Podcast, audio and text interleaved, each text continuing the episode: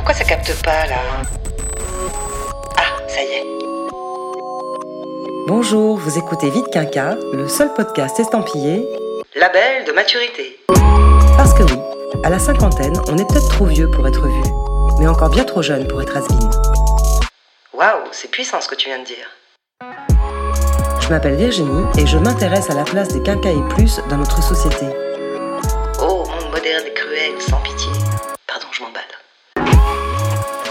De questions qui se posent à mi-parcours. Aïe, aïe, aïe. Ça va faire mal. Vite Quinca est un podcast dédié à tous ceux qui mordent à pleines dents dans leur deuxième vie. Cet épisode s'intitule Adieu les rides, bonjour Vistory. Alors mon fils me dit la chirurgie c'est bien si ça se voit pas. J'ai dit si ça se voit pas, ça sert à quoi? Vous savez comment m'appelle mon chirurgien? Son appartement témoin. Certains se reconnaîtront peut-être dans le sketch d'Anne Romanoff sur la chirurgie esthétique. Un peu caricatural, certes, mais pas si éloigné de la réalité. C'est marrant que t'en parles justement. Je me ferais bien tirer. Euh, tu veux dire te faire retendre les traits Euh, oui, voilà, pas. Mais bon, bah c'est bon, on a compris. Le secteur de la chirurgie et de la médecine esthétique est florissant. Dans un épisode de la série documentaire En bref, Netflix avance que les opérations de chirurgie esthétique auraient presque doublé ces dix dernières années. Selon la dernière étude de l'ISAPS, les procédures effectuées par les chirurgiens plastiques en 2021 dans le monde montrent une augmentation globale de 19,3%. Si le secteur se porte bien, le profil de la clientèle a lui aussi quelque peu évolué. Jusqu'ici essentiellement réservé aux femmes d'âge mûr, en quête de jeunesse, elles sont désormais de plus en plus jeunes à franchir les portes des cliniques esthétiques, au même titre que les hommes, ou aussi plus nombreux. Oui, alors évidemment, si tout le monde s'y met, on s'en sort plus. Bientôt, on va greffer nos chats. Plus sûr, moins cher, l'expertise et les techniques se démocratisent pour atteindre le plus grand nombre et répondre aux éternels désirs de jeunesse ou aux nouveaux standards de beauté. Entre injonctions sociales qui prônent le jeunisme à tout prix et les réseaux sociaux qui vouent un culte sans précédent au corps et à l'image, difficile de ne pas céder aux promesses esthétiques. Tu crois que si j'y vais avec un filtre Snapchat comme modèle, ils peuvent me faire pareil? Euh, c'est pas un peu excessif là quand même? Les quinquins ont peut-être fait le deuil du corps parfait, mais qu'en est-il des traces du temps? Lutter contre lui est-il un pari perdu d'avance ou un rêve devenu réalité? Carla, 50 ans, Zach, 49 ans, ont tous deux eu recours à la médecine et à la chirurgie esthétique et partagent leur expérience tandis que le chirurgien plasticien Xavier Tenorio fait le point sur sa pratique. Allez, on commence tout de suite avec Carla. L'âge avançant, j'ai 50 ans, je me suis vue vieillir et ça m'a mis un coup de blues. J'ai été nostalgique de la femme que j'ai été et j'ai voulu la retrouver. Je l'ai retrouvée en faisant quelques injections euh, d'acide uronique et euh, de botox. Je les ai fait euh, auprès euh, d'un chirurgien esthétique. Le botox, il est utilisé euh, généralement pour rehausser, par exemple, euh, le, le sourcil. Il va paralyser euh, le muscle. Et l'acide uronique, lui, comble les rides. C'est un remplissage. Donc, c'est deux choses différentes. Alors, les injections font très mal parce qu'elles ne se font pas sous anesthésie. Et c'est vraiment pas une partie de plaisir. C'était 350 euros la seringue. Donc, à chaque fois que je faisais faire le visage, euh, c'était des coûts de ben, 1000 euros. Pour 1000 euros, j'avais les injections donc euh, pour les cernes, pour euh, euh, la ride du lion, pour les sillons nasogéniens. Alors le résultat, vous l'avez euh, au bout de vraiment 15 jours. Lors de l'injection, la première, il y avait des boursouflures et j'ai dit waouh, je vais pas aller travailler, c'est pas possible. Je ressemblais à, au Joker dans Batman, comme ça. Le médecin me rassure en me disant, voilà, faut laisser absorber et tout, dans 15 jours, euh, l'acide va bien se mettre en place, vous aurez vraiment le bon résultat au bout de 15 jours. J'ai fait ça il y a donc euh, 3 ans et malheureusement pour moi, euh, j'ai trouvé que ça m'avait bouffi le visage, que ça m'avait déformé, je me suis pas reconnue. Alors euh, au début, j'ai eu comme un sentiment voilà de seconde jeunesse, mais ça s'est vite estompé. À savoir quand même que l'acide uronique, le botox, c'est c'est 6 mois. hein de, durée de vie. hein. L'acide uronique euh, déforme quand même le visage parce que bon, bah, on comble euh, des, des rides profondes et ça fait des boursouflures. Après, je n'ai vu que ça et je n'ai pas revu euh, celle que j'étais. Je suis passée par une phase qui était assez compliquée où, euh, quand j'étais jeune, j'étais, hum, on va dire, assez jolie. Et euh, en vieillissant, le regard euh, des autres s'attardait plus sur moi. Ce regard aussi même des hommes, dans l'art de la séduction, il n'y avait plus rien. J'ai 50 ans aujourd'hui, mais à 47 ans, c'était fini, quoi. On vous regarde plus. Et ça, ça a une perte de confiance aussi. C'est une perte de féminité. En fait, compte, je me suis retrouvée effacée dans, dans cette vie. Et euh, ouais, je me suis sentie un peu perdue, mise sous la touche, euh, devenue quelconque et invisible.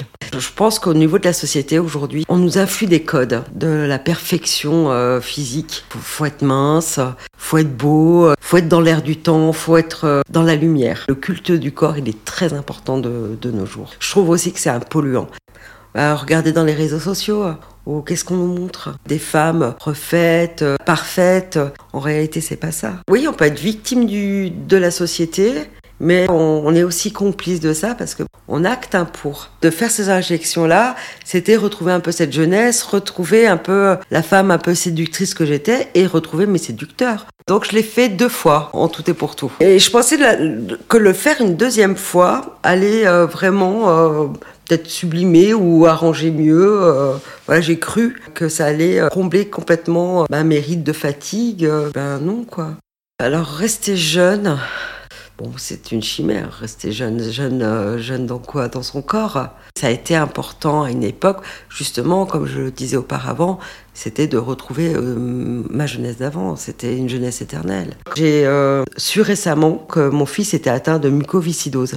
Donc j'avais cette grande chance d'avoir 50 ans que lui n'aura peut-être pas. Et là, ça m'a bouleversée, ça m'a réveillée. Tu as la chance de vieillir. Je me suis dit que ben voilà, tout ça c'était euh, du vent, c'était illusoire. C'est un travail, je pense, plus mental d'accepter de, vieillir, l'acceptation de soi. C'est ce travail-là à faire. C'est pas des, euh, des injections qui vont nous rendre notre jeunesse. Alors je n'ai pas retrouvé le visage que, que j'avais avant les injections. Euh, L'acide uronique m'a laissé encore quelques traces. J'attends qu'il finisse de se dissoudre pour retrouver mon visage d'avant. Je retrouverai le visage me vieillissant, mais mon visage. Gros travail d'introspection là. hein. Complètement. Mais l'expérience a été un petit peu différente pour Zach. On l'écoute. J'ai subi deux chirurgies esthétiques, une euh, au niveau du euh, cuir chevelu, où j'ai fait des greffons. J'ai décidé euh, sur le tard, puisqu'en fait c'était une réflexion que j'avais eue déjà vers la trentaine. La calvitie a commencé vers la vingtaine. On peut dire qu'elle a été totale vers 35 ans. En fait, la réflexion, elle n'a pas lieu au moment où j'ai plus de cheveux, elle a lieu au moment où je perds les cheveux. Parce qu'on a l'impression de perdre un peu de soi. C'est vraiment esthétique. Alors, il y a peut-être quelque chose qui m'a dérangé dans la quarantaine, c'est qu'on paraissait plus fatigué sans cheveux. J'avais eu euh, l'idée, comme ça, pour m'amuser, de de me mettre des cheveux virtuels sur des applications et j'avais très vite remarqué en fait qu'on paraissait tout simplement plus jeune. Euh, Oui, ce qui me gênait, c'était euh, la perception que moi j'avais par rapport à l'image que je que je véhiculais. Je me suis toujours senti jeune, et c'est vrai que avec le temps, cette euh, calvitie en fait euh, a commencé à me à me peser. Je me sentais en décalage avec mon image. Et puis en fait, le déclic a été une vidéo sur YouTube où j'ai été convaincu par qu'il y a quelqu'un qui est assez actif dans le monde du, euh, du cuir chevelu sur les différentes méthodologies, les différents endroits aussi où on pouvait pratiquer cette chirurgie. À 47 ans, je décide de faire les implants. C'était pas une obsession. C'est presque un caprice de beauté. Alors l'intervention consiste à récupérer des cheveux sur une zone donneuse bien précise qui se situe sur les côtés et derrière et de les réimplanter en fait euh, sur la partie manquante. Le coût d'opération en, en Grèce, c'est un forfait, donc c'est assez simple, quel que soit le nombre de greffons, était de 3200 euros. Donc tout compris hors voyage. L'opération se déroule sur 6 heures, 8 heures. C'est une journée d'hospitalisation. Alors en francs, je pense qu'il aurait fallu compter autour des 8 à 10 000 euros. C'est en aucun cas tabou. Et preuve en est, c'est que je me suis fait opérer pour euh, la partie euh, capillaire, je me suis fait opérer le vendredi. Le lundi, j'étais au boulot. Donc avec toutes les marques qui sont présentes après l'opération. Donc j'avais aucun complexe par rapport à ça. Alors après, j'ai en effet fait une chirurgie des paupières. En fait, j'ai fait un examen ophtalmologique qui montrait que les paupières hum, perturbaient ma vision.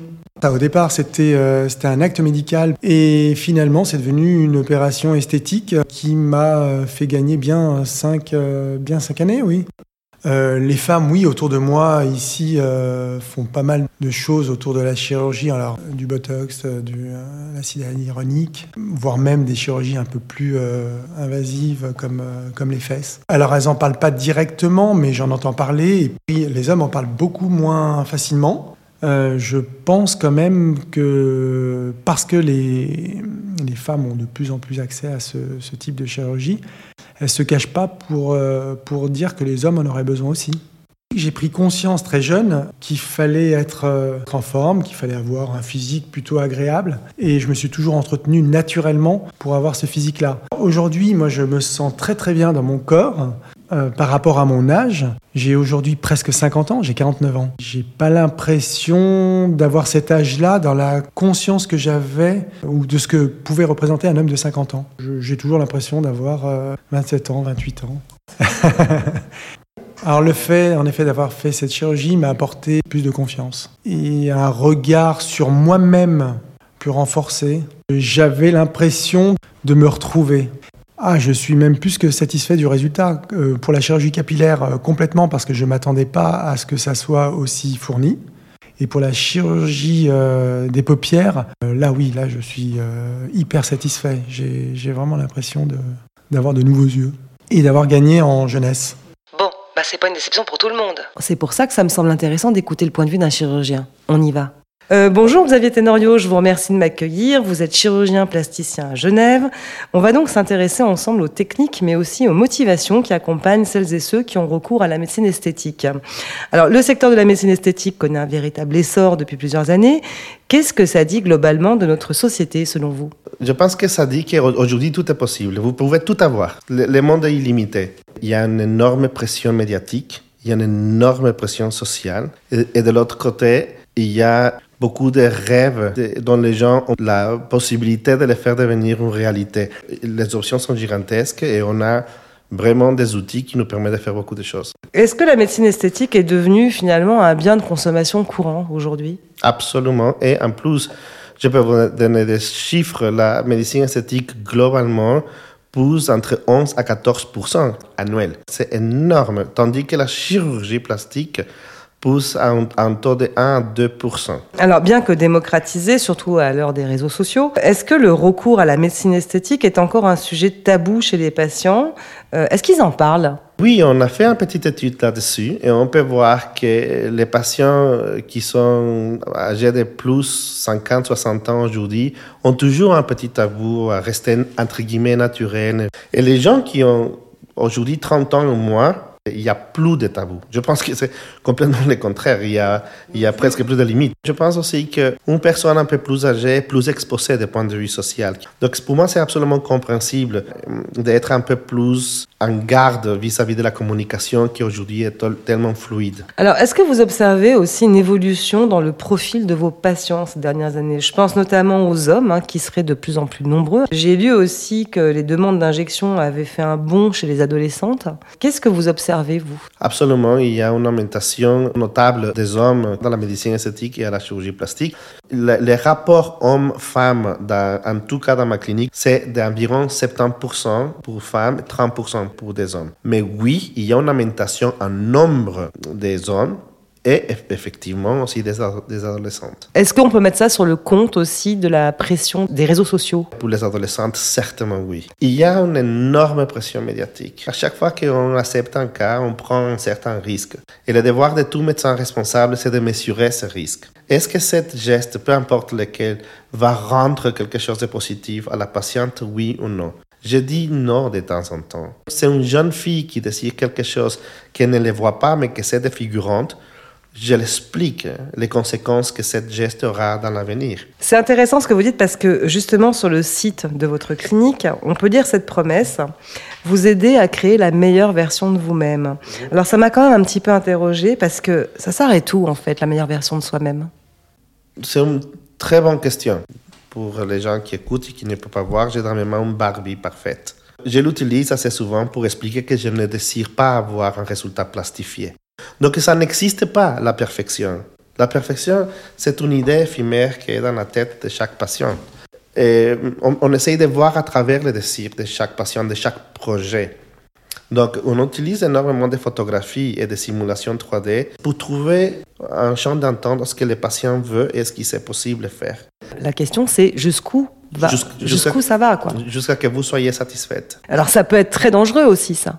Parce que là, ça pose quand même un petit peu la question euh, de la responsabilité médicale, bien sûr, mais aussi la responsabilité morale, voire déontologique.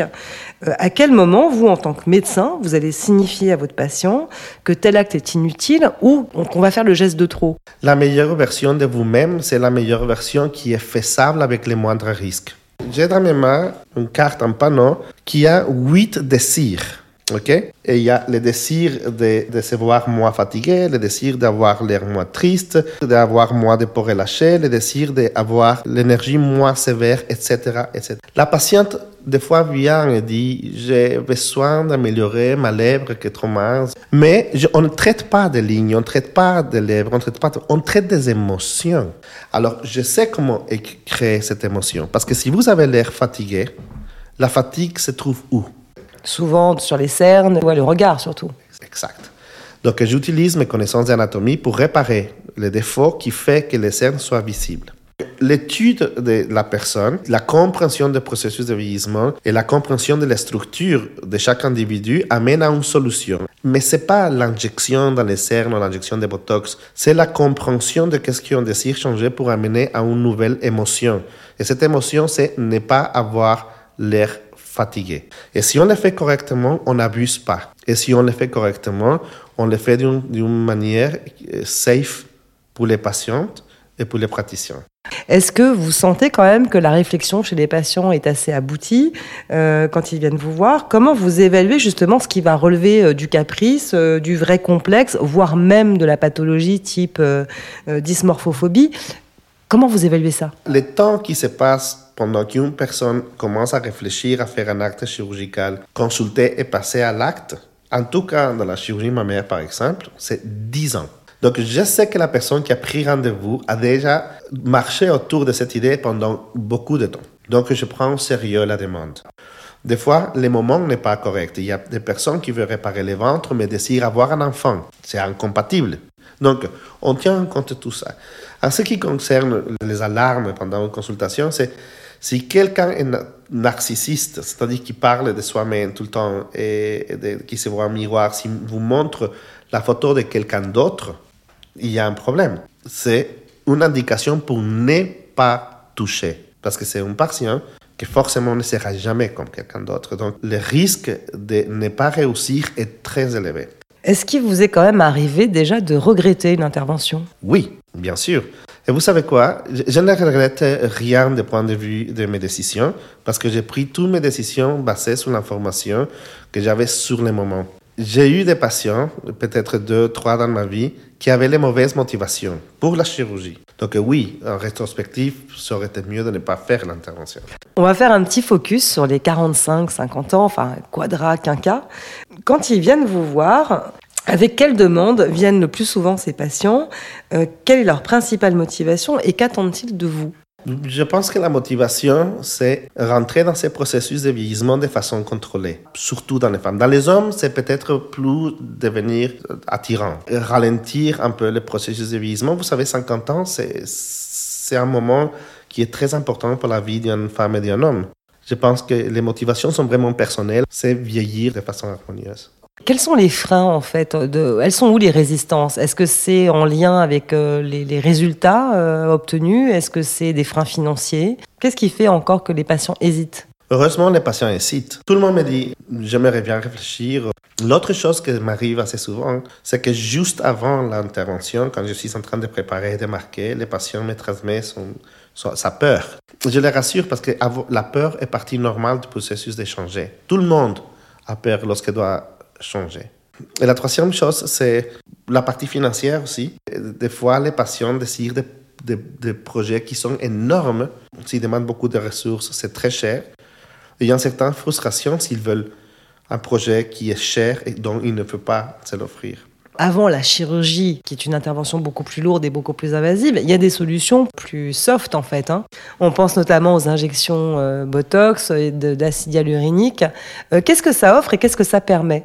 Il y a 10 000 millions de choses qui ont fait qu'aujourd'hui, on peut avoir des résultats qui sont presque comme la chirurgie sans prendre le risque chirurgical. Les médias transmettent qu'une injection de Botox dure 4 à 6 mois. C'est pas 4 à 6 mois et c'est fini, vous revenez comme avant ou pire qu'avant. Non, c'est faux. On fait une réparation de ce qu'on doit réparer et par la suite, on entretient ce qu'on a fait. La médecine esthétique n'est pas ni short ni éphémère. Non, c'est un, un, un, un, entraînement qui peut durer des années. Vous êtes libre de faire ce que vous voulez. Comme la gym. Ça ne veut pas dire que vous êtes obligé d'y aller tout le temps. Non, mais si vous arrêtez la gym, on sait ce qui se passe. hein. Tout à fait, mais pas le lendemain. Vous allez perdre tout ce que vous avez fait dans une certaine quantité de temps qui sera proportionnelle au temps que vous avez déjà investi. Alors, pour parler vraiment des techniques, je vais vous poser une question toute simple, c'est on utilise quoi et pour faire quoi? Bon, on utilise des couteaux pour couper.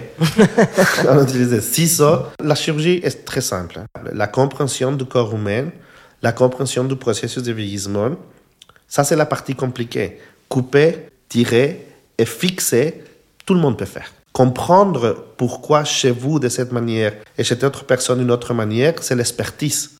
Comment on garde le naturel et euh, comment on bascule pas justement dans le côté un peu trop figé? Pour moi, si ça se voit, c'est un mauvais travail. Oui, mais alors si ça se voit pas, c'est quand même un petit peu ennuyeux. Décidez-vous. Donc, ce que vous venez de dire, c'est ce que tous mes patients me disent, tous, sans aucune exception. Avant d'injecter, tous mes patients disent, j'aimerais bien que ce soit naturel. Donc, ce qu'on fait, c'est moduler. Vous pouvez aller à 100, mais vous pouvez aller, aussi aller à 200. Donc, ce qu'on fait, c'est un bilan photographique dynamique. La personne voit et on filme un mouvement. Après, on fait un geste quelconque, botox, fillers, un laser, peu importe, et on compare avec ce que je pense. Moi, j'ai décidé que c'est naturel. Le patient voit son avant-après et on peut juger si c'est satisfaisant. Si le patient juge que c'est satisfaisant, on reste à ça. Dans les années 80, sur le traitement de Botox, c'était très cher. Il y avait que la haute société qui pouvait se le permettre. Et qu'est-ce qu'ils faisaient pour que ce soit clair qu'ils l'ont fait? C'était complètement figé jusqu'à que les patientes aient la peau complètement lisse, voire brillante. C'était un signe d'opulence.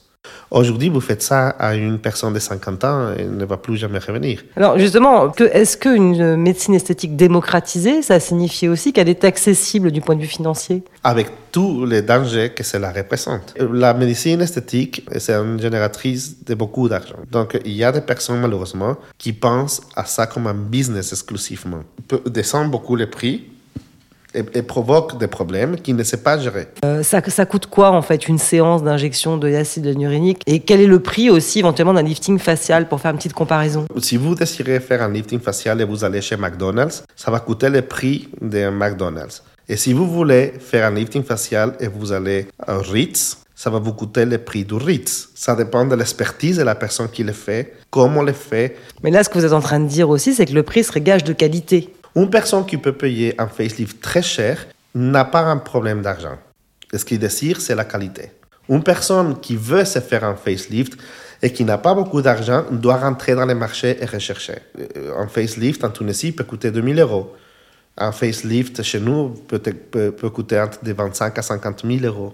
Et le résultat de la démocratisation de la chirurgie esthétique et de la médecine esthétique, c'est une augmentation brutale du risque. Mais brutale parce que tout le monde peut se l'offrir. La peau est un matériau vivant.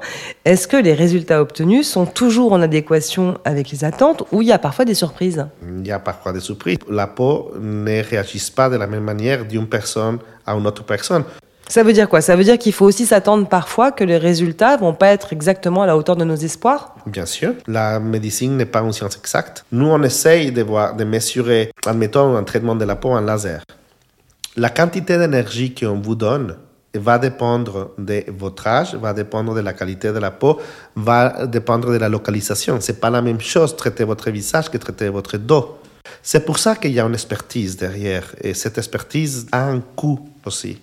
Alors, qu'est-ce que vous répondez euh, à ceux qui pensent que lutter contre le temps est un combat perdu d'avance? Le temps n'existe pas. On n'essaye pas de revenir arrière dans le temps. Ce qu'on essaye, c'est de pouvoir aimer notre corps, de les réparer si on doit les réparer, de les, de conditionner à pouvoir continuer à marcher. Mais on doit voir, on doit accepter avec plénitude totale qui on est, où on est, comment on est, pour pouvoir et être content pour pouvoir être heureux d'un changement. Si on a, si, sans l'acceptation préalable, il n'y a pas de geste. Tout simplement. Il y a quelque chose d'un petit peu paradoxal quand même entre accepter d'être ce qu'on est et puis justement cette envie de changement. Ce qu'on fait n'est pas contre l'acceptation. Je pense que c'est complémentaire tout simplement. Euh, vous, vous vous réveillez un jour et vous acceptez que vous êtes un jour plus vieux qu'hier. Il y aura des signes de ce processus. J'adore tous ces signes. Il n'y a euh, rien à faire. On n'a pas besoin de changer quoi que ce soit. Mais c'est dans le processus de s'accepter et d'accepter que je suis plus vieux, que je décide de faire quelque chose ou de ne pas faire quelque chose. Alors pour finir, si je vous dis, euh, allez, je veux rajeunir de 5 ou 6 ans, là, vous me proposez quoi? Rien, vous êtes parfaite. Je vous remercie beaucoup Xavier Tenorio d'avoir répondu à mes questions et puis de cette proposition de ne rien faire. Je dois dire que ça m'arrange parce que je suis extrêmement douillette. Voilà, merci beaucoup, à bientôt, au revoir. À bientôt et merci. Je préfère qu'on m'appelle Silicon Valley plutôt que Jurassic Park. Et voilà, c'est déjà fini. Vous venez d'écouter Vite Quinca. T'es sûr qu'ils sont encore là? Alors surtout, n'hésitez pas à vous abonner, à me laisser un petit commentaire. Ouais, et surtout un max d'étoiles. Pour m'aider à poursuivre cette aventure. Vous pouvez aussi me retrouver sur Instagram et m'écrire en MP si vous avez envie d'aborder par exemple certains sujets ou pourquoi pas y participer. Merci encore à tous ceux qui ont accepté de témoigner dans cet épisode. On se retrouve très vite pour aborder un nouveau sujet. C'est tout? Euh, Tu dis pas quoi? Bah non, je vais pas spoiler non plus. Hein. Allez, ciao